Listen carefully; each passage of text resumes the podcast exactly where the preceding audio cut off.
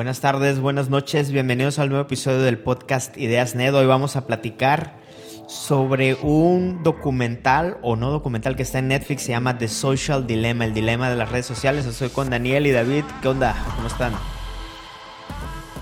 Saludos. Muy bien. Saludos, aquí estamos. Uno de Montemorelos, dos de Monterrey. Y más que dar un recorrido al documental, que bueno, está implícita la invitación a, a que lo consuman, ¿no, Daniel? Sí, sí, claro, es una invitación, es un buen arrancador de, un buen catalizador de conversaciones. A mis alumnos se los acabo de poner, ya varios me lo agradecieron, así que como tareita, ahí está para que lo vean. Así que yo los animo a que, a que empiecen a verlo y, sepan por qué, por qué llegamos a esta plática, ¿no? David, ¿te quedaste con más preguntas que respuestas o cómo abordarías, cómo iniciarías esta conversación? Híjole, pues yo creo que tiene diferentes ángulos. Eh, como agencia tal vez de diseño o, personas que estamos en el medio de generar productos y generar experiencias digitales, creo que definitivamente es una conversación relevante que cada persona o equipo o parte del equipo de trabajo que está detrás de la creación de conceptos, que pudiera estar cercano a la posible manipulación, o no manipulación, sino alterar o utilizar algunos hábitos o leer esos hábitos de consumo, cómo las personas van a interactuar con una aplicación o con un sitio web algo que está alrededor de los móviles, definitivamente esas de las conversiones que para mí son más relevantes en el día a día que estamos diseñando o construyendo una experiencia. Tú, Daniel, ¿cómo empezarías?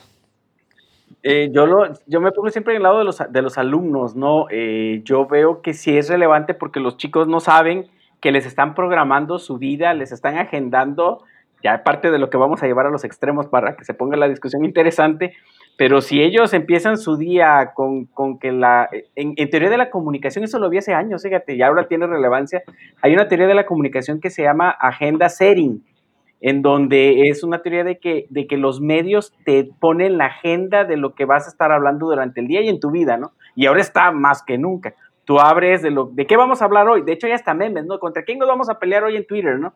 Para ver qué es lo trending y sobre eso es que lo que vamos a estar hablando todo el día. Entonces, de ahí el concientizarlos de, de qué, de cómo nos quieren eh, llevar a, a, que estemos pensando sobre un, sobre un canal de comunicación, este, hasta, hasta lo que platicamos, lo que discutimos, lo que pensamos va por ahí, ¿no? Eh, ahí empezaría. Y ahorita que dijiste polémica, el problema, o uno de los problemas es que creemos que solo hay dos bandos, ¿no? O estás totalmente en contra o estás totalmente a favor. Sí, el, se llama falacia del, del, falso, falso dilema, falsa dicotomía, perdón. En donde, ah, no, es que es A o B, no, espérate, puede ser C también, ¿no? David, ¿qué dirías al respecto?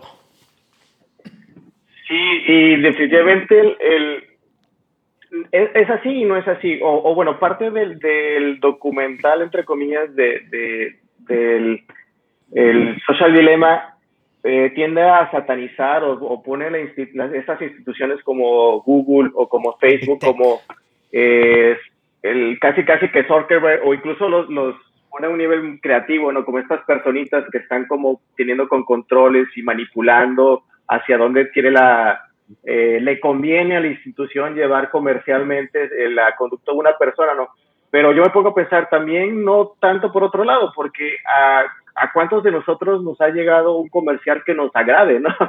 A cuántos de nosotros nos hemos conocido productos, hemos conocido una aplicación o, un evento que hay alrededor de nosotros y que por una manera natural me leyó que, bueno, yo vivo en Monterrey, tengo estos intereses. Entonces esa forma predictible donde me llega una información, eh, descartando los fake news, descartando todo lo malo, porque entramos en eso, cómo podemos abordar a, a, descartar o a limpiar tu feed y a limpiar tu red social también para que, eh, pues eso eh, le encuentres valor, esa predicción y ese cómo has ido alimentando por medio de, de tus comportamientos y tú digas, oye, pues eso me agrada, ¿no? Ese anuncio varios de esos de los que yo he visto me han agradado, he descargado una aplicación y he conocido información que de, otra manera yo no hubiera conocido. Entonces yo creo que por otra parte el, documental no me agrada mucho cómo trata de poner a la institución como que la inteligencia artificial, ¿no? Casi que incluso personalizándolo para que tú digas, ah, me cae mal ese chavito, ese chavo que está vestido con cierta manera y está como una especie de Tron ahí, Minority Report, con pantallas, dicen, y, está manipulando, cuando tú digas, cuando tú dices, oye, no, realmente esa inteligencia artificial, de a tres hay personas que de una u otra manera están preocupadas, por así decirlo, en mostrarte un contenido relevante y que esa información relevante ha sido a través de lo que tú has nutrido la, la red social. Entonces yo creo que tampoco hay un blanco y negro ahí donde toda la información que resulta es completamente mal, hablando acerca de lo que es blanco y lo que es negro. Veo dos paradojas, ¿no? El mismo documental trae una agenda, aunque es lo que está criticando, ¿no? Y por el otro lado, el mismo documental nos, nos vino eh, sugerido a partir de algoritmos o a partir de que Netflix lo está sugiriendo, ¿no? Entonces hay muchas capas desde donde se puede eh, abordar pero bueno, yo creo que el fin, el fin último de este documental era detonar esta conversación que para muchos viene tarde, pero es bueno que lo puso en la agenda de una forma global, ¿no? Eh, hemos escuchado, hay un cuate que estuvo en Facebook, era el vicepresidente de crecimiento, no sé cómo se pronuncia su nombre, es desde orígenes de la India, Chamath Palihapitiya y él desde hace varios años se salió de Facebook precisamente por todo esto que platica el documental. Y él trae una, una campaña en, en fomentando la conciencia de todo esto, pero esto ya tiene años, ¿no? Incluso vemos en el otro extremo a Gary Vee o gente como Gary Vee defendiendo el tema de las redes sociales porque dice, oye, los chavos creemos que se están alejando, pero al final del día también están sociabilizando o socializando en, otros contextos, ¿no? Como digitales, el tema del emprendimiento, el tema de la, de la innovación. Entonces, esta plática en varias esferas ya ha estado desde hace años, ¿no? Lo valioso de este documental es que lo llevó a otras esferas más de más alcance, ¿no, Daniel? Sí, sí, claro. Eh, yo creo, así como David dijo, no, por ejemplo, yo he conocido muchos artistas en Spotify o en YouTube gracias a ese algoritmo y no, y, hay, hay, una persona con la que platicé ahorita en la tarde me dijo que, cerró sus redes sociales porque pues no estaba nada interesante lo que compartían sus amigos, pero si tú te pones a darle likes, a seguir a gente interesante, a empresas interesantes, pues tu muro pues se pone más interesante. Entonces, más bien, es, es, es una combinación de cosas en donde uno, de, depende de uno mucho el, el, el, contenido con el que te estás realimentando. Lo que sí mencionan en el, en el documental o no documental, que ahorita le preguntaré a David qué opina de, de eso, es que eh, lo que uno alimenta eh, se convierte, en inglés usan mucho la palabra, nosotros casi no usamos esa frase, pero es una cámara de eco en donde, en donde si tú sigues a gente igualita que tú, eh, pues claro que tú te vas a estar realimentando en ese sistema de todo lo que tú crees y nunca tienes la oportunidad de oír ideas diferentes.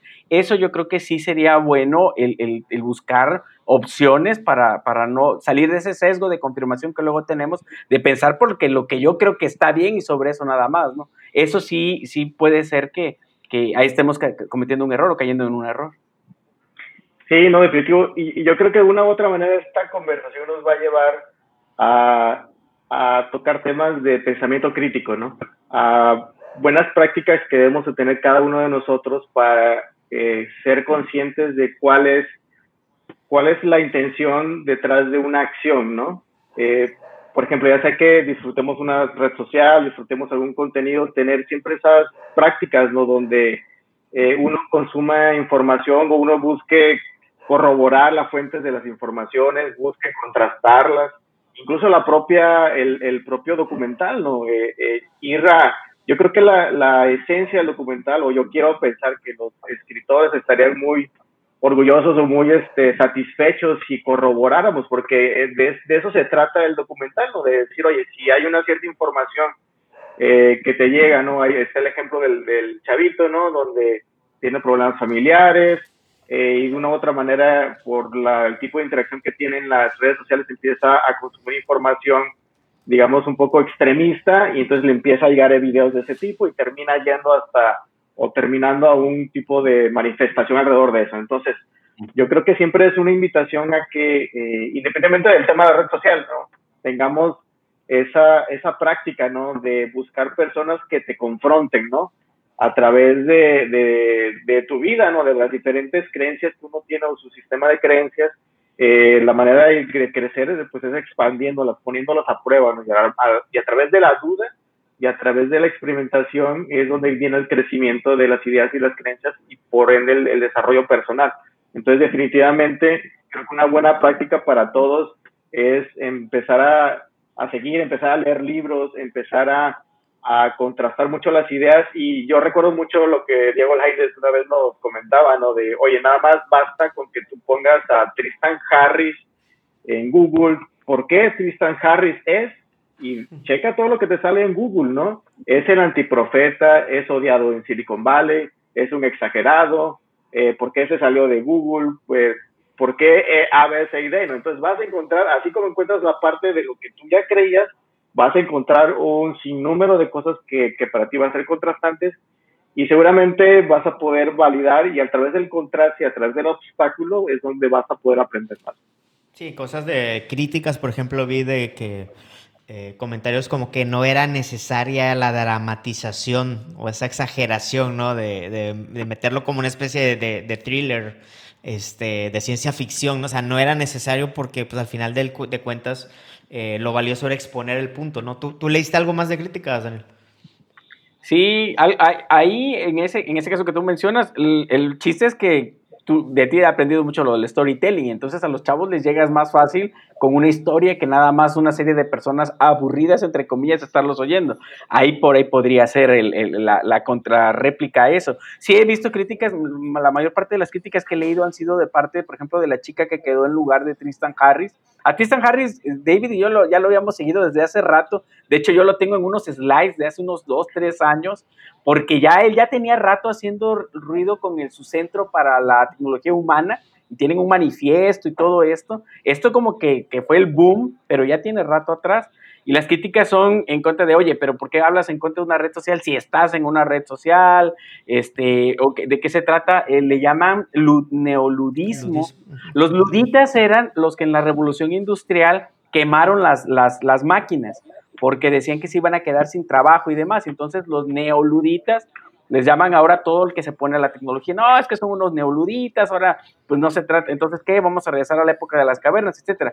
Y volvemos a lo que dijo David, el punto aquí es tener pensamiento crítico, ver, distinguir cuando algo no es A y B nada más, eh, eh, eh, maniqueísmo se le llama eso también, no hay que caer en eso, hay que contrastar todo y sobre eso sacar qué te conviene. Y el nivel meta, pues es arriba, ¿no? Independientemente de las redes sociales, esto es un reflejo de lo que somos como, como seres humanos. Entonces, ¿qué somos como seres humanos? Es, es el nivel meta que está sobre todo esto.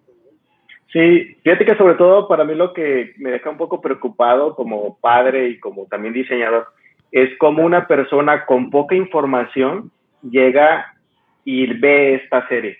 ¿Por qué? Porque la forma cuenta mucho, ¿no? La forma, el medio se transforma muchas veces en el mensaje. Y hablando acerca de, del storytelling, definitivamente para mí la forma es el entretenimiento, ¿no? No estamos en un canal de periodismo, no estamos en un canal que es History, eh, History Channel, donde, donde hay detrás una, uh, una validación, verificación y contraste de opiniones si no lo hubiéramos descubierto en el propio, en el propio desarrollo de la historia, donde a lo mejor hubieran entrevistado a esta persona que tú dices, ¿no? De la persona que quedó a cargo de, eh, o un cargo similar a la hubieran compartido como, oye, cuáles son las partes positivas tal vez de lo que ha aportado la, la inteligencia artificial, el avance de la industria, la tecnología, los beneficios, etcétera, ¿no? Entonces, estamos hablando, y, y eso es, un, la verdad, para mí es un buen punto de partida de cómo platicar este, ese tema es que, al menos de, del campo de, de, la serie, ¿no? De, de, cómo se desarrolla, es, para mí es entretenimiento. Estamos hablando de... ¿Por qué? Porque la misma forma ya te lo, te lo transmite, ¿no? Por medio de, de, la historia del chavito, de, cómo se personifica eh, el, el, de los algoritmos para poder dar a entender los conceptos.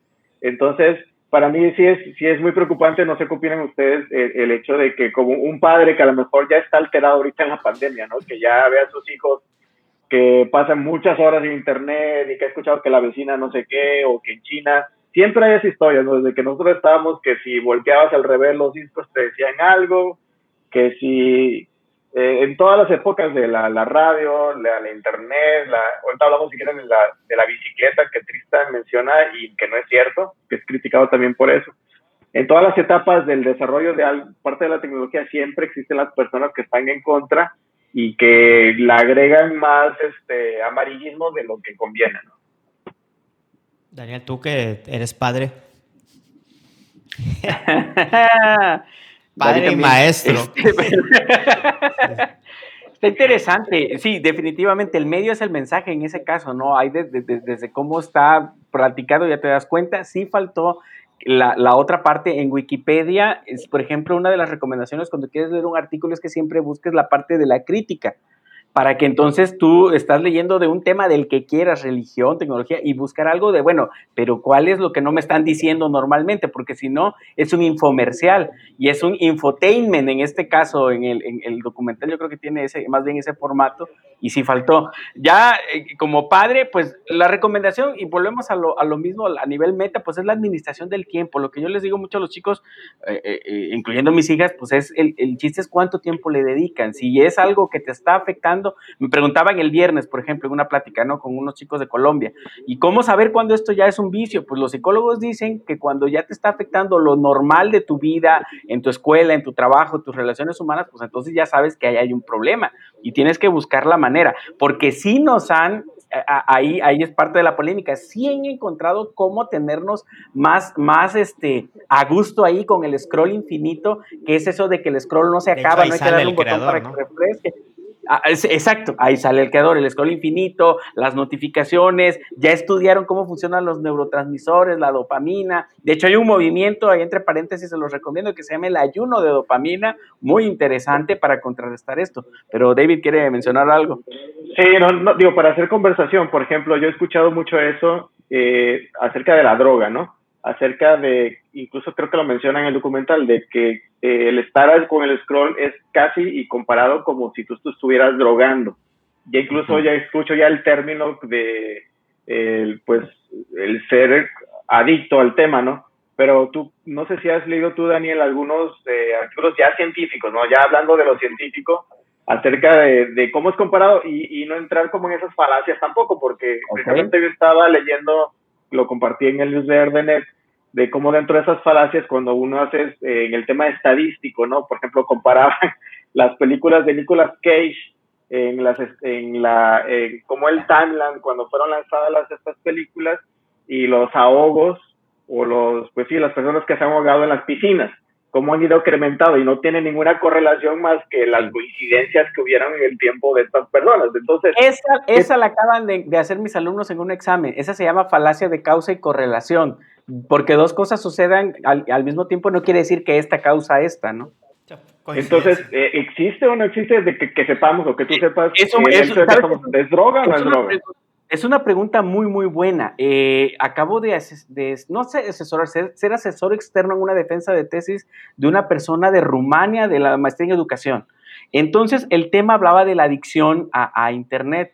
Pero saben que en el manual que tienen los psicólogos para, pues, se llama el DSM-5, de donde están todos los, todas las enfermedades mentales, el que sí está adentro es la adicción a los videojuegos la adicción a Internet no está y han querido meterla y entonces ahorita la ciencia lo que te dice es no hay datos suficientes, lo que sí podemos decir es que hay un uso problemático de, Internet, eso así, y así le llaman, ese es el término correcto para usarlo a nivel académico, ¿no? Hay un uso problemático que, que ocasiona problemas, pero tanto como adicción, una droga, hacerlo equiparado a una droga, hay que tener cuidado porque todavía no tenemos, no hay todos los datos como para decir que sí existe. Eh, nada más para hacer esa corrección. Y, otra cosa, es que no se puede ser adicto a Internet. Y ahí te va algo bien interesante.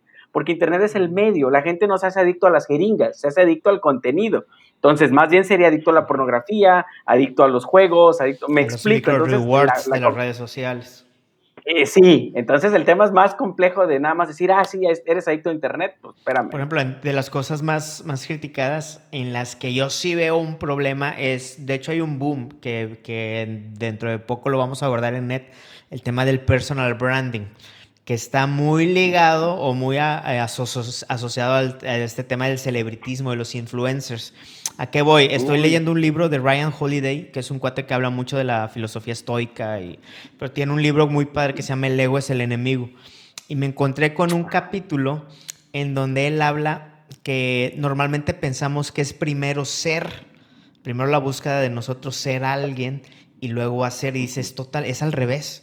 Dice, primero concéntrate en hacer algo y luego, y luego piensa en el ser, y ahí viene lo del personal branding. Lo estamos malentendiendo porque queremos ser celebridades en internet, en redes sociales. Queremos, queremos esa aprobación masiva sin hacer nada. Cuando en realidad tienes que hacer muchas cosas y a eso ponerle tu marca. Ay, eh, by the way, fui yo. Me explico. Entonces ahí viene un tema, también está detonando esa mala búsqueda de, de todos los chavos, se están yendo por el tema de ser y no tienen nada de portafolio, no tienen nada de proyectos, no han hecho nada en su vida, en su entorno. Entonces, ¿a qué le quieren poner marca? Al humo. Oye, oye, déjame te cuento un chiste ahí buenísimo. Una vez se me acercó un chavo al final de una conferencia y me dijo, oye, profe, ¿sabes qué? Yo, yo quiero ser conferencista. Oye, qué chido. ¿De qué? No, pues no sé, pero... he escuchado varios de eso, esa no es chiste, yo también lo he escuchado. Es chiste, parece chiste, pero es anécdota, dicen mis, alumnos, el meme. Pero eso está ligado al tema de la aprobación también, ¿no? Sí, sí, sí, claro. Eh, eh, una de las, de las consecuencias que sí he leído que da el, uso excesivo de las redes sociales es, por ejemplo, la depresión. Han encontrado una correlación, y es así, una correlación estudiada en, en varios estudios, este, en, que, en que las personas que la pasan, se la pasan mucho tiempo en las redes sociales, sobre todo viendo, viendo perfiles de los demás y estoqueando gente, porque podrían estar en redes sociales viendo noticias, pero la gente que se la pasa viendo, viendo la vida de los demás, básicamente, pues terminan en depresión, porque siempre va a haber un cuate que está en Cancún, siempre va a haber un cuate que está pasándola chido, y yo aquí en la pandemia, encerrado, bla, bla, bla, bla, bla, y hacen todo, todo una, un relato este, y terminan con, mucha gente está, está pasando con depresión. Los estándares de belleza igual, lo que ha ocasionado, hay una correlación entre el número de cirugías estéticas y el uso de las redes sociales, cuando es así excesivo, y, y súmale muchas cosas más, ¿no? Sí te afecta si tú no tienes cuidado, pero volvemos a lo mismo. El chiste es el meta. Por lo demás, eso ya es una consecuencia de Antes que, lo tomes, David, bueno, ahí mencionan, eh, eh, hay un síndrome, ¿no? De, de hecho, lo, se me fue el nombre, ¿no? De las, de las chavillas que se que quieren parecerse a los a cómo se ven con los filtros de Snapchat. De hecho, ahí lo menciona el documental. Ah, David, ¿ibas a decir algo? No, no, sí. El, definitivamente yo creo que sí hay un problema, no, no, no quiero desviar la atención de eso, pero siendo como eh, con pensamiento crítico abordándolo el ángulo, es, ¿no será que ahorita con la globalización también sale más el tema? O sea, es decir, eh, no quiere decir que a lo mejor hay más estudios y se están haciendo globalmente por las herramientas que tenemos actualmente, por, la tecnología que tenemos, y entonces hay manera de medir eh, de, oye, ¿cuántas personas en Estados Unidos o en México tienen más depresión? Porque ahorita existen esos medios para conocer esa información y a lo mejor hace 10 años que no teníamos tanta tecnología para comunicarnos, era más en papel, era más en medios pues que complicaban ese tipo de estudios, tampoco había forma de medirlo. O sea, conforme, está, está muy curioso, ¿no? Ahorita tenemos más tecnología y tenemos más acceso y la globalización nos da más herramientas para medir. Pero yo también he visto un poco esa, esa pues, pregunta, ¿no? También ahorita es, es que sabemos que existen más especies, sabemos que existen más problemas, sabemos que existen otros bombardeos en otras partes, porque tenemos a la mano la información. Hace 10 años en la televisión lo que veíamos pues era la versión de la, de la televisora, ¿no? Y lo que, ellos creían que era prioridad mencionarnos, ¿no? No sé si también en la ciencia aplica este concepto donde a lo mejor si en Estados Unidos, en una cierta universidad, que es la que siempre hace los estudios y siempre publican eh, o realizan estas publicaciones, pues los intereses estaban sobre otro lado y porque no existía la tecnología, pues no se enfocaban en hacer esos estudios y encontrar las correlaciones con la depresión, ¿no? Sino simplemente, pues la buscaban la correlación sobre otros temas que incluso he visto también ese trasfondo comercial, ¿no? Donde muchos de los estudios o de las publicaciones de algunas eh, revistas de ciencia, pues tienen la búsqueda de que si el cigarro era el momento o era lo que comercialmente daba o hacía, había negocio detrás de, pues existían estos estudios donde trataban de impulsar algo eh, comercialmente para determinar si era bueno o no era bueno, era malo, o si se debía de consumir o no consumir, o si el SIDA en, el momento era el, topic trend, pues hacia lleva la, la ciencia también, ¿no existirá esa posibilidad? Sí, definitivamente sí existe, ¿no? Ahora, ahora este Juan Ramírez nos decía de los estudios del azúcar, ¿no? Y que como cómo se, se, malea a veces la ciencia, sí es cierto, ¿no? Con intereses, definitivamente. Y, y eso se intenta, uh, minimizar en el sentido de, reducir la cantidad de errores, tratando de, hacer, replicar esos estudios en otros lados y a ver si yo encuentro lo que tú dijiste que encontraste, ¿no? Sí, definitivamente sí hay que tener también en cuenta, en cuenta eso. suena mucho a un, hay un video, creo que tú lo mandaste, Daniel, de un chavo que desmitifica eh, varios conceptos de la psicología.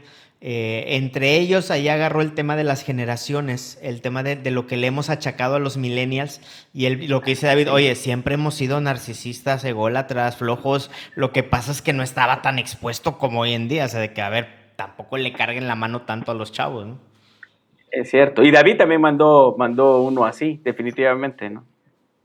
Viene otro tema eh, de los que se aborda que es, que es importante, ¿no? Eh, sobre todo porque cae en nuestra cancha como agencia el tema de, o la idea de que somos como, como humanos, como personas, somos el producto sobre el cual este Page, Zuckerberg, eh, Jeff Bezos, todos están haciendo millonarios y luego por ahí viene otro cuate en el documental a decir, oye, ni, ni, siquiera eso, el producto es, es la idea del cambio de nuestro comportamiento, ¿no? Bueno, está ese elefante en la habitación, David, nosotros como agencia cómo deberíamos abordar esa plática, ¿no? ¿Cuál es nuestro deber ético, moral, de cómo no prostituir el tema de lo que hacemos de branding, de UX, de, marketing, porque al final de cuentas sí buscamos eh, diseñar la experiencia de usuarios, alterar un comportamiento. Sí, pero es una pregunta y un tema muy, muy complicado y la verdad hay que ser muy honestos, ¿no? Al final del día, un negocio es un negocio eso yo la, yo la verdad no, no quiero ponerle algo, una sobreexpectativa, a menos personal, a lo que hacemos, ¿no? Al final del día, Zuckerberg, si él quiere hacer de Facebook lo que quiera hacer, tiene todo el derecho a hacerlo. podríamos hablar de las regulaciones eh, que pudieran existir, y ese es todo otro tema, ¿no? Pero hablando de un producto en Internet, una aplicación, al final del día, a quien van a proteger es a los inversionistas, ¿no? Y, y, no está mal porque de una u otra manera eh, es como se construyen las ideas. Oye, que si le podemos poner propósito detrás, podemos encontrar que eh, detrás de ese negocio eh, puede tener un impacto para dar empleos a otras personas, hacer una causa detrás. pero yo creo que al final del día la, el entendimiento que debemos de tener nosotros sobre dónde está fundamentado el sueño. Y si está fundamentado por el negocio, yo creo que ese es, ese es el, el, pilar que hay que ir construyendo, Y, y, es muy válido cualquiera de los dos asuntos. Ahora, nosotros como agencia, la verdad que siempre intentamos eh, de una u otra manera tratar de llevar hacia los intereses más nobles, ya sea que se inicie la plática de decir, oye, ¿sabes que yo quiero hacer un negocio o yo quiero hacer la verdad sí que encuentre un valor más allá de solamente de una aportación transaccional que pueda haber, ya sea una venta, ofrecer algún servicio, ofrecer un producto o lo que mencionabas de la marca personal.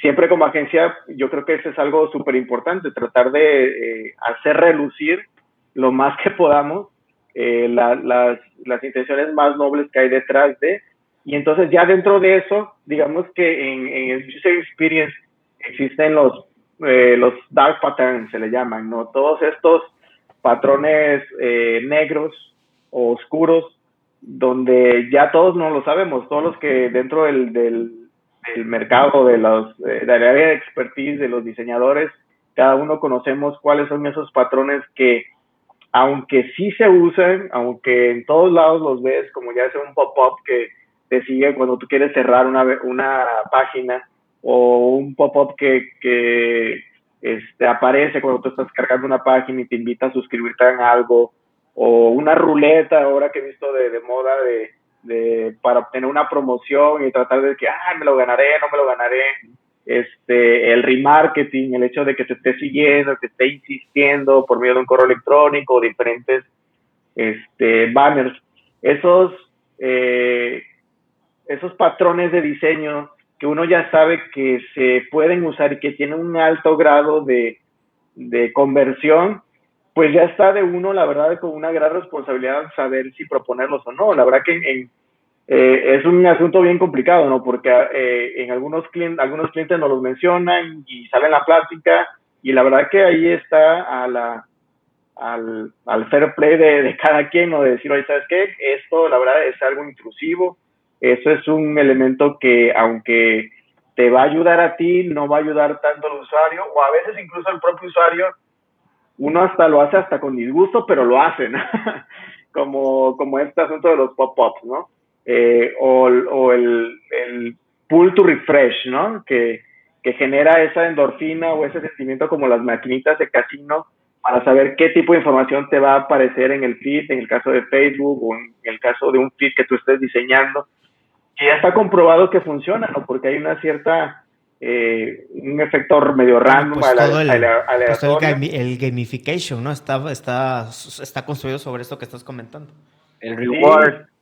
Sí, sí, claro. Yo me acuerdo hace años, eh, uno de los libros que se hicieron, que Tristan lo, lo menciona, no, no en este documental, sino en videos pasados, yo los invito a que, que busquen eh, videos. Hay un en Vox, eh, V-O-X, eh, un documental que hicieron alrededor de lo que Tristan platica, está muy bien hecho, eh, y acerca del diseño de interfaces. Y creo que ahí es donde, donde platican, no sé si más atrás también, hay un libro muy interesante que se hizo famoso en, en este ámbito de UX, donde precisamente era, era eso, tratar de ver cómo desde el diseño de interfaces tratabas de alterar o aspirar a alterar el comportamiento de las personas o formación de hábitos a través de la gamification, a través de darle cierto reward, a recompensas a los usuarios finales para formación de hábitos dentro de tu aplicación y el mayor interés, entre comillas, eh, detrás de, esto es intentar que la persona regrese, ¿no? Eso es lo, que, lo que le interesa a, a, todas las personas que estamos en el diseño de los productos de una aplicación. ¿Por qué? Porque eh, a diferencia de Facebook, ¿cuántos tenemos en nosotros en nuestros eh, teléfonos aplicaciones que no utilizamos?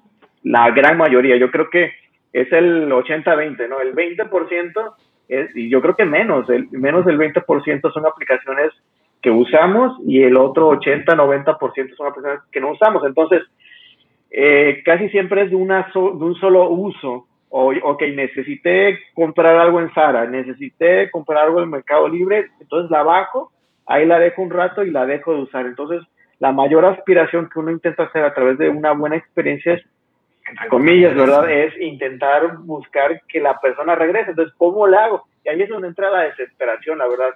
Y aquí está, la verdad, esa frontera que como diseñador, eh, Fair Play pudiera o no entrar, de, de decirle honestamente al cliente, oye, la verdad es que tu producto pudiera y tu aplicación es a lo mejor un solo uso, o sea, hazte la idea de que cuando el cliente, la persona, el usuario va a querer usarla de nuevo, va a entrar, hombre, no tienes, no es necesario que tú lo andes buscando, lo andes jalando por, por formación de hábitos, por este, por alter, por el color incluso, por medio de, de los, de los iconos, etcétera. Entonces, realmente sí hay un dilema que que cada vez los clientes que, conocen más de estos temas te tratan de jalar y nosotros tratando de guiarlos sobre lo que el usuario realmente, ya, ya ni siquiera es lo que el usuario necesita, sino lo que el usuario le conviene. Y la verdad, esa es la mayor aspiración que yo personalmente tengo como diseñador, eh, centrado en el usuario, ¿no? Del human-centric design, ese es el concepto, ¿no?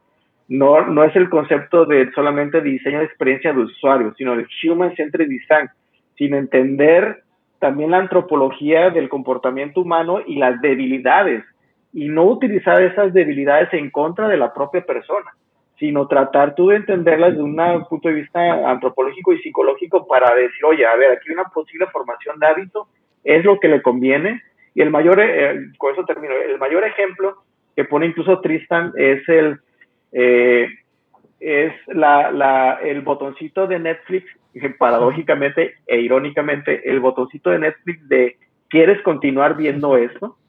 Cuando, cuando te presenta, cuando terminas de ver un episodio, te lo presenta y a lo mejor es, son las 3 de la mañana y posiblemente la aplicación ya debería de saber en estos momentos, oye, ya son las 3 de la mañana, has visto 5 o 10 episodios, oye, no te lo propongo, no te lo pongo en autoplay, mínimo no se lo pongas en autoplay. O sea, ¿por qué te lo tienes que poner y tienes que promover el próximo consumo en lugar de decir, oye, ¿sabes qué? Para.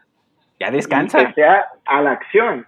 Esas son las pequeñas decisiones que están en manos del diseñador centrado en el humano, ¿no? De decir, a ver, ¿es autoplay o es un para la pantalla y hasta que, que existe en Netflix? Eh, eh, creo que se llama que, oye, ¿sigues viendo esto? cuando la pantalla está prendida, no sé, son tres horas, cuatro horas, y tú no has hecho nada, ni moverle nada a los subtítulos, nada, aparece esa pantalla y si es de acción. Se espera un call to action iniciado por el usuario, el user insert. Pero el, el otro, el quieres ver el siguiente episodio, ¿por qué no lo hacen así? Esa es la mayor pregunta de por qué Netflix no ha hecho eso. Porque le conviene, hay un negocio detrás que le conviene que vea la próxima. Entonces yo creo que ese es el dilema de todos los eh, los diseñadores de aportar, hacer esas aportaciones entendiendo el comportamiento. Y otro de los dilemas, y ahí te voy a mandar, Daniel, un balón de una de tus pasiones. Otro de los dilemas a lo que nos enfrentamos es el tema de los contenidos y el clickbait de ponerle títulos a los posts o a los contenidos o sobre o sobre prometer cosas o cosas hasta mentiras, ¿no? Con tal de que la gente consuma nuestro contenido. Y eso ya es pariente de algo que te apasiona, que son las fake news. Y ahí hablan de, de los terraplanistas, ¿eh? el Pizzagate, y ahorita con lo del COVID. Bueno, ahí también ahí hay un tema, ¿no? De lo de los fake news. Ahí fíjate que lo que sí le agradezco a Facebook, ahora me ha tocado ver más, no me había tocado ver tantos, pero ya me tocó ver más eh, noticias eh, en donde te aparece un warning de Facebook, no sé si ya les tocó ver, ¿no? Y donde dice, hey, aguas, porque esto no está comprobado todavía. Es más, aquí hay un estudio que dice que en él. O sea, como que sí ha hecho, ha hecho mella en ellos, pues tanta presión, y ya ves que Mark Zuckerberg tuvo que hablar hasta en el Senado de los Estados Unidos y todo, para, para que trabajen en contra de las noticias falsas. yo, yo, a mí me da mucho coraje el clickbait cuando, cuando por casualidad caigo en una noticia que se ve interesante y veo que es un clickbait que te dice, aquí te voy a contar todo, dale continuar, no, sácate, va para afuera, vámonos, ya ni entro, no, no, porque, porque así está hecho para tenernos ahí. En, clase eh, les pongo mucho a los chavos ver, eh, analizar fake news, eh, contrastarlos, incluso de relajo, y, ha funcionado muy padre la tarea, tienen que hacerme un meme, un meme en contra de los fake news. Entonces me han generado unos memes buenísimos. Y yo creo que poco a poco ya nos estamos educando, me parece. Y hay unos que de plano no, los que usan el gorrito este de, de papel aluminio y todo, pues eso sí ya va a estar más complicado. Pero, pero yo creo que poco a poco eh, nos estamos educando un poquito más y ayudando a los demás a no caer en las cadenas de WhatsApp de la tía con los piolines y, y todo lo demás que vienen ahí de noticias de ser un poquito crítico, pero de nuevo volvamos a, a, lo meta. El punto es tener pensamiento crítico y eso te va a ayudar en tu vida para detectar fake news y todo, independientemente de si usas o no redes sociales. Eso es un valor que ya debieron, una, una competencia digital que ya todos debiéramos. El problema es que pareciera chiste, pero escaló al tal punto que está afectando la democracia de algunos países, ¿no? Sí, sí, pues definitivamente. Y no porque Rusia necesariamente haya hackeado, ¿no? Como dicen en el, en el, en el infotainment, el documental, sino es por, por nada más esparcieron las noticias y la gente, tú dale tantito nada más a la gente y vas a ver cómo en un ratito la gente se le empieza a consumir lo sensacionalista, ¿no? Los gansitos, dicen cuatro. David. Sí, sí, sí, fíjate que ahorita está recordando el otro, si quieren... Eh, profundizar o les, les gustó el tema de, de, lo que se menciona en este documental, existe el otro precisamente en Netflix que se llama eh, The Great Hack, creo que así se llama, que es el documental acerca de, de lo que sucedió durante la, la, la votación pasada de... Ah, no lo he visto. Sí, de Estados Unidos, cuando lo de Rusia y el rollo. Rusia, y se me Cambridge, Cambridge, y, aquí sí es periodístico porque te mencionan, o sea, platican con el cuate de Cambridge, con la persona que estaba de este lado de Estados Unidos, o luego hace el enlace, eh, y muestran datos como que ya duros de lo que invertía, recuerdo, así por dar datos, eh, que la, la, campaña de, de, este, de Trump eh, invertía alrededor de un millón de dólares diario en publicidad en Facebook. Este, entonces imagínate el, tamaño, ¿no? El tamaño de lo que se hizo y la aplicación, hablando de cosas técnicas que a nosotros nos gustan mucho, de la aplicación que diseñaron, eh, en, que era que se enlazaba a Facebook, una, una app dentro de Facebook que te ayudaba a ti a como recabar datos, eh, pero de una manera enmascarada, ¿no? Para saber, eh, todavía hacer un perfil todavía más segmentado de lo que normalmente Facebook te daba eh, para lograr ah, hacer ese perfilamiento de, de, los intereses de las personas y todavía lo cruzaron, que ese es el tema que por el, por el cual fue citado Zuckerberg, por lo cual inició ¿no? todo, el, toda la, mechita, ¿no? Donde eh, pues alguien de Zuckerberg dentro del equipo de Facebook dio esos datos cuando no debió de haberlos dado. Entonces hicieron ese cruce de información y lograron perfilar súper cañoncísimo y aquí sí ayudó definitivamente a llegar ya a la persona directamente, a la persona que, este, no sé, supremacía blanca, a la persona que tuviera ciertas tendencias en darle cierta información y pum, ya, estaba así como que de pechito el, el decir que esta persona iba a interesarse en ciertos artículos y fake news. Entonces, está súper interesante ese, ese, ese programa. Sobre este punto, es, es importante notar eh, que Facebook sí lo admite. En estos días sacaron o publicaron una réplica de siete puntos y el sexto eh, dice las eh, de elecciones y dice, sí sabemos que hicimos errores en el 2016, pero a partir de eso hemos mejorado, bla, bla, bla. En todos los demás sí se, sí se defienden, algunos con argumentos muy buenos, pero en este punto en particular sí se saben que sí, sí es cierto, ¿no? Entonces, este, otros, los otros puntos los voy a leer así rápido. El tema de la adicción te, aceptan unas cosas, se defienden de otras, el tema de que no somos el producto, el tema de los algoritmos, el tema del uso de, las, de, la data o de los datos a gran escala para predecir y manipular cosas, el tema de la, de la polarización, bueno, las, las elecciones y el tema de la desinformación. Es importante, es bueno leer esta réplica de Facebook porque yo creo que vamos a estar leyendo, vamos a estar escuchando réplicas de los demás gigantes, ¿no? Eh, obviamente esto le, le, va a pegar a Google, le va a pegar a Amazon, que es que todos estos se les conoce como las compañías de Big Tech. Entonces son las que están, son las que fueron puestas en, en entredicho. Entonces vamos a estar escuchando eh, diferentes respuestas de esto, ¿no?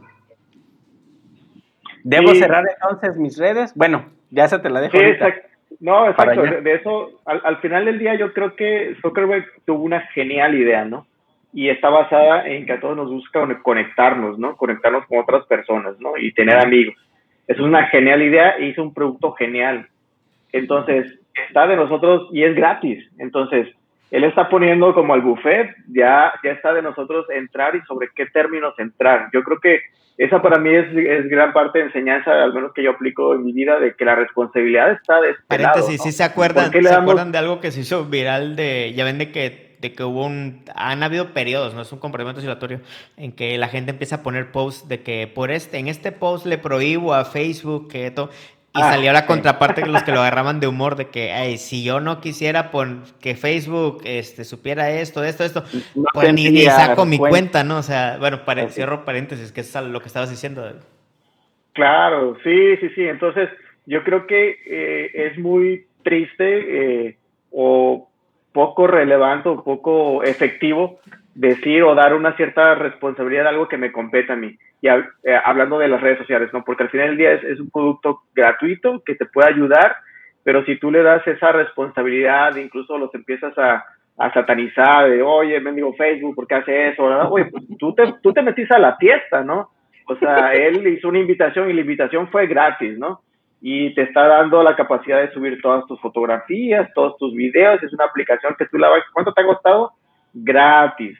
Incluso puedes, si tienes un negocio, puedes tener una fanpage y fíjate que si le pones publicidad es súper efectiva porque eh, no existe otra herramienta más que Google para poder llegar a un perfil segmentado, en toda la industria, ¿no? Ni, ni panorámicos, ni, ni cualquier industria en el mundo te puede prometer eso, ¿no? Entonces, eh, además es súper efectiva. Ahora, ¿qué nos queda a nosotros? Y me gustaría platicar estos, esos minutos, ¿no? Que compartamos los tres, esos como que hacks que nos han ayudado como a lidiar, ¿no? En, en cómo hacer un uso efectivo. Y quisiera yo iniciar como con un par. Eh, algo que a mí me ha funcionado muchísimo es que, oye, yo ya sé que, definitivamente eh, regreso mucho a las redes sociales, ¿no? Eh, entonces, ¿qué he hecho yo? Es curar mucho mis redes sociales hacer un uso donde yo sé que ah, existe una retribución o un aprendizaje para mí o un entretenimiento selectivo, como bien decías, de hoy una banda, eh, jóvenes que yo tengo, pues entonces ya hago esa curadería de mi feed y eso es muy sencillo. Tú puedes eh, en, el feed diario y eso la verdad tú puedes ir administrando, tuneando a lo largo de los años yo lo he hecho, tuneando tu feed para decirle a Facebook qué es lo que quieres que te enseñe primero. Eh, porque ese algoritmo, y ahí ya el algoritmo ya no, no funciona, porque si tú dices que primero, por ejemplo, quieres ver tus familiares, quieres que primero te enseñe X persona que te agrada mucho el contenido que publica, o una fanpage de un negocio o una empresa que te gusta mucho lo que publica, tú le puedes decir que esa información es lo primero que tú quieres ver en el feed. Entonces, ahí ya, ya solucionas el tema del algoritmo y las veces que tú entres a, Facebook, en el caso de Facebook es, que se puede manipular, al momento que tú ves el feed, pues simplemente vas a estar viendo lo que a ti realmente te da valor y alguna vez ya consciente y no bajo, bajo un tema de, de estar viendo nada más a ver qué encuentro, sino conscientemente ya eh, obtienes lo que es relevante para ti. No sé, Sam, ¿tú qué cosas has hecho? Sí, sí, eh, yo, y has usado la sí, Yo creo que está en función de lo que decíamos eh, vamos, a, vamos a aterrizarlo si, si, si yo deseo no emprender, vamos a, poner, a hablar del tema de emprendimiento. Eh, evidentemente las redes sociales es un, es un medio ideal como nunca antes visto para hacer networking. Este, oye, mandas un inbox, oye, tengo esto, te late, me recibes una llamada. O sea, ¿cuándo en la vida tenías a la mano eh, esa facilidad de hacer networking? Y puse un ejemplo de un segmento muy específico pero así podríamos hablar de más ejemplos en muchos segmentos, ¿no? Es como, como iniciamos la plática o de los primeros conceptos que compartimos, que es el medio, ¿no? Al final del día, ya como tú la uses, pues es tu, tu problema, ¿no, Daniel? Sí, no, definitivamente yo, además de seguir el consejo que dice de, de tener bien curado, vieran a cuántos tengo silenciados, no lo creerían este, porque veo cosas que no necesariamente aportan mucho y eh, bueno, el algoritmo lo vamos entrenando nosotros. Eso es uno, tener el control nosotros, tener el control de nuestro tiempo. Si ya te conoces, si ya sabes cómo soy, pues ¿para qué me invitas? Dice el meme, pues entonces, eh, ¿a qué horas uso yo las redes sociales y para qué las uso? Eso, eso yo creo que sería también algo bien importante. Y no hay recetas. Alguien podría decir, no, ¿sabes qué? A mí sí me afecta, como me dijo un amigo hoy en la, en la comida, ¿sabes qué? A mí me afectó, yo lo mejor decidí cerrarlo hace dos años y soy feliz así. Excelente. Aquí no hay recetas que, que una, una silver bullet, no una bala de, plata que va a servir para todos. No, no es cierto. Entonces hay que aprender que todos somos diferentes y a mí me parece que sí, sí a mí sí me sirve para, para estar en compañía, en comunicación con la familia, con exalumnos, les pongo ofertas de trabajo, o sea, para mí me sirve muchísimo, ¿no? Pero es, es, es que uno tenga el control y no que lo controlen a uno. Totalmente. Otro, sí. Sí, hotel. Sí, fíjate, tengo otros, otros tres tips que, que son recientes. Uno, uno, de ellos es reciente. Recientemente la nueva versión de eh, iOS sacó la, la, posibilidad de que tú puedes cambiar los iconos de tu pantalla. Entonces, tú puedes configurar completamente ya cómo se ve la interfaz de, de, tu sistema operativo. Esto no sucedía antes, esto creo que nada más era una situación de Android. De hecho, eh, Tristan, en, dentro de los, sus videos de hace ya varios años, él mencionaba eso alrededor del tema del color.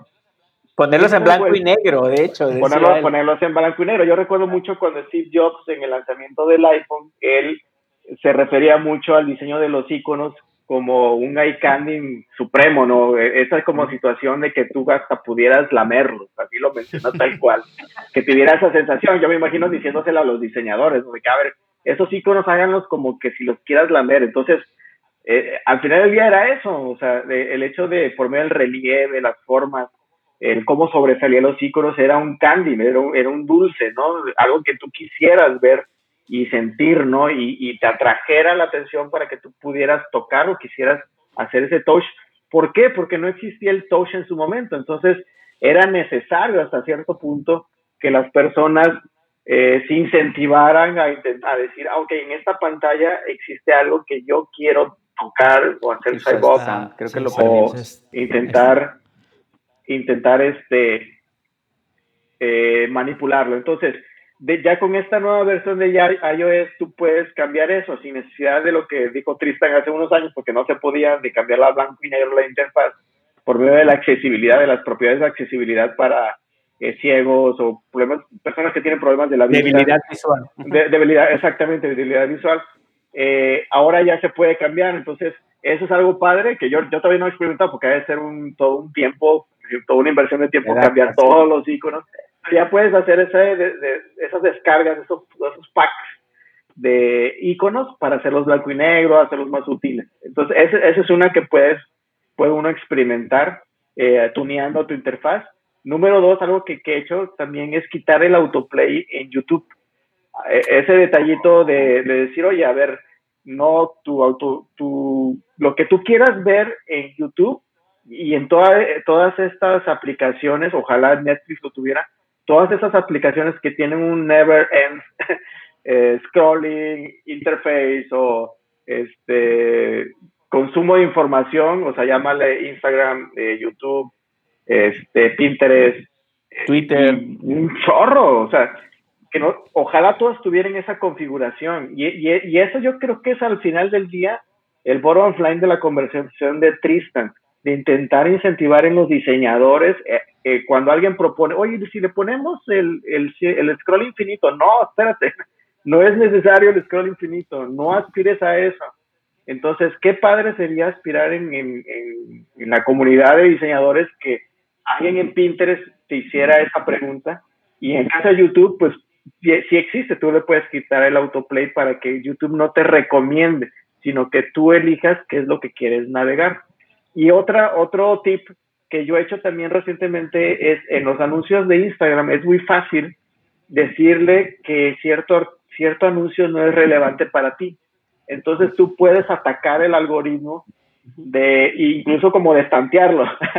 Por ejemplo, si cierto, recientemente estaba yo intentando comprar cuadros para aquí para adornar la, la casa, ¿no? Entonces me empezaron a salir un chorro de anuncios, un chorro de empresas vendiendo cuadros, ¿no? Entonces, destantealos. Ahí en las historias, ahí los tres puntitos, le das tap en el anuncio, en, el, en la historia, y hay una, hay un, hay una, unas opciones donde tú les puedes decir, sabes que ya no quiero ver esta luz y te va a salir varias opciones y una de ellas es, no es relevante para mí. Ahí lo vas a destantear, lo vas a destantear al, al, algoritmo y me ha funcionado muy bien, ya no te siguen mostrando tantos. Y si tú eres, si tú eres consistente, a ver, dos, tres veces darle eso, ya no te vuelve a aparecer de eso. Entonces, tú sí puedes hacer eso. Lo que pasa es que la gente somos un poquito flojos para aprender o buscarle a también quitar toda esa parte tal vez intrusiva o negativa de, del advertising. Oye, Daniel, y en, tema de, eh, ahorita que compartas tus, pensamientos finales, compártanos también el, lo que estás midiendo en temas académicos, los chavos. ¿Cómo les está impactando esto a, ellos desde su punto de vista como estudiantes y a ti como maestro? algo que hemos notado es que, eh, pues sí, es una competencia que tenemos los maestros por la atención, ¿no? Así como, como lo dijeron en el documental, que ellos lo que buscan es la atención, pues también los maestros quisiéramos la atención. Entonces los chavos están eh, pensando, soñando que pueden hacer multitasking. Ya no los hacían en clases, ¿no? Pero, pero en clases tenías un poquito más de control, entre comillas, pero aquí no, porque aquí yo, no le puedo pedir éticamente al alumno para que prenda su cámara, se lo puedo pedir quizá para saludarle y demás, pero de ahí, no, por N razones queda para otro tema, ¿no? Eh, incluyendo el ancho de banda. Pero entonces los muchachos están, los chicos, las chicas se están distrayendo mucho más fácil. El problema es que si tú de tu memoria de trabajo donde, donde estás, es tu RAM, con lo que estás procesando la información, recibes un impulso que te lleva a pensar en otra cosa, nunca eres capaz de pasarlo de la memoria de trabajo a la, memoria de largo plazo. Ese proceso se llama elaboración. Entonces, eh, siempre que están queriendo enfocar en algo, eh, ahí está el mensajito de WhatsApp y ahí está el mensajito de, de Instagram y etcétera. Entonces, no se logran concentrar. Ya les he puesto documentales, ya les he, los, lo vimos en un curso de Aprendiendo a Aprender de Coursera, uno de los cursos más vistos eh, eh, en, línea, masivos gratis, eh, y muchos me han reconocido, muchos me han puesto, porque es un curso que demora cuatro semanas, gratuito, que ahora lo ven forzosamente en una clase, y al final lo padre es que muchos me dicen, ¿sabe qué, profe? Sí, reconozco que yo caí en este, este, este error, y me va a servir por esto, esto, esto, le prometo que, o me prometo, más que prometerme a mí, me prometo que, que ahora voy a intentar no caer en esto, ¿no? No caer en el multitasking, descansar más, etcétera, etcétera, una serie de recomendaciones ahí como las que nos ha dado Diego Laines. Y antes de que se me olvide, yo quería decir lo que decía David de de que si será que algún día estas empresas van a ser como que más, más buena onda con nosotros, es un tema, ¿no? Porque uno podría pensar, no, ¿qué, van a querer? Van a querer seguir vendiendo, van a ser hasta peores. Pero hoy, hoy en una reflexión a Ulises Oyarzún, algo bien interesante del, de por qué la utopía es buena. Él decía que la utopía es buena porque el horizonte hace que tú quieras caminar hacia allá no importa que no llegues, pero estás caminando, estás avanzando. Entonces, a mí me encanta lo que, lo que propone David de que, de que como el diseñador, desde su trinchera, él hacer algo a favor de esto. Yo desde mi trinchera, pues igual con mis alumnos y así, no importa. Quizá es una batalla grande, pero, pero vamos poco a poco avanzando con los que podamos a nuestro alrededor, ¿no? Y hacerle una bola de nieve. Realmente hay un, hay un libro que se llama Homo Deus de Yuval Noah Harari en la que uno le dedica varios capítulos a hablar a lo que él llama la religión de los datos. Entonces lo pone como uno de los grandes saltos que estamos viviendo como especie. De, bueno, ya, ya hemos visto la revolución cognitiva, la revolución industrial, bla, bla, y este es un gran salto, ¿no? Entonces también eh, yo, yo diría, ¿no? De que también hay que bajarle un, un poco a la, al tema romántico de que tal vez esto que estamos viendo no es el gran villano, como nos lo quiso poner el documental, ¿no? O sea, en realidad es un, es un tema más macro de una revolución que estamos viviendo como seres humanos, ¿no? Entonces hay que, hay que ver nada más entenderle y cómo usamos esa revolución a nuestro, a nuestro favor, ¿no? Correcto, definitivamente. David. Sí, sí, claro. Yo, yo creo que la... Eh, hay que quitarle el romanticismo. Ahorita me estoy acordando un poquito de lo que mencionaba Diego Rozarín. A él le preguntan un poquito acerca de por qué esa estrategia media ruda de, ser confrontativo dentro de algunos temas, como este en particular, ¿no? Por ejemplo, el, ahora que salió la, la, el documental, puso, sí, sí, sí, eh, eh, tienen todos que verlo y, pum, pum, pum, o sea, es, frontal el rollo, ¿no? Pero él, lo trata de mencionar y estoy totalmente de acuerdo, ¿no? Como así, los cambios a, a nivel macro eh, pues inicia primero transmitiendo el mensaje o haciendo esa onda expansiva, ¿no? Y esa onda expansiva es a través de las conversaciones, ¿no? Que se van haciendo y se van confrontando. Y hay ciertos actores, eh, como los filósofos, yo quiero transportarme, o sea, en un momento Grecia, aquellas personas que discutían, o de toda la cultura judeocristiana también discutían muchísimo, y era la manera como se iniciaban las conversaciones, ¿no? Y cómo a lo mejor llegaban ya a ciertos foros, ya, yo imagino el, ya dentro de los foros, el foro romano, donde ya los políticos platicaban acerca del tema, pero para que platicaran a nivel político acerca del tema, primero tuvo que haber conversaciones como esto, o a lo mejor incluso el propio entretenimiento, ciertos libros, ciertas conversaciones rudas, confrontativas en medio, para que entonces sucediera a nivel político y para que entonces a lo mejor vinieran las regulaciones y vinieran algo más por delante, ¿no? Pero, pero todo hay que verlo como qué, qué parte, en qué parte de la historia queremos estar. Eso es como que una gran pregunta para nosotros a nivel organizacional. Luego a nivel personal, bueno, ¿qué dentro de esa película, qué actor o cuál es mi rol, ¿no? Que quiero yo tener para entonces eh, intentar sumarme a esa, esa onda expansiva que a lo mejor nos toca en un, pedacito de la, de la, historia, ¿no? Y en este caso de Ned, eh, definitivamente está en que cada uno de los, de los, de las grandes pláticas, ya sea en una esfera de, de negocio, una esfera de ventas, una esfera de diseño, en una esfera de diseño de experiencias, una esfera de, de advertising, tratar de como de desempolvar esos temas y no irnos una eh, de boca, ¿no? Inconscientes a decir y, y, que el beneficiado solamente sea la parte del inversionista y la persona que está actuando, sino sea del otro lado la persona que al fin del día es el centro y es el people first para nosotros. Que finalmente es, un, eh, eh, es ganar, ¿no? Digo, porque a lo mejor alguien no lo piensa así, pero finalmente si tú inviertes en el bienestar de la persona, pues a la larga estás invirtiendo en algo que se te va a regresar, a lo mejor con tus hijos. Totalmente. Y el, el, el documental termina así, ¿no? Como un, como un como esa idea ¿no? de rehumanizar la, la tecnología. Eh, Simon Sinek lo, lo, aborda desde el punto de que vivimos en una época de abstracción en la que somos números, ¿no? que es lo que presenta el, el, el documental. Eh, y el reto es, es, hacer la ingeniería inversa, no es echar para atrás, ¿no? de que regresar al, al valor de las, de las personas ¿no? y ver qué es, hacernos esa pregunta, ¿no? ¿qué es lo que más beneficia a las personas? en todas las esferas del, del, proyecto en cuestión o de la comunicación. Bueno, es un documental que da para mucha, mucha más plática y ojalá pues ahí luego regresemos con una segunda parte. Daniel, muchas gracias. Último comentario. No, pues saludos y a ser responsables y aprovechar las cosas a nuestro favor, no dejar que se aprovechen de nosotros, ¿no? Esa sería mi, mi recomendación. No tanto son los actos, sino la conciencia que hay detrás de esos actos. Entonces yo creo que mientras seamos más conscientes y estemos más despiertos de por qué y qué hacemos durante el día, nos va a ir guiando solitos hacia, hacia una red social, porque me quedé pensando ahorita, Dan, acerca de la persona que te dijo de que yo sí voy a borrar mi red social.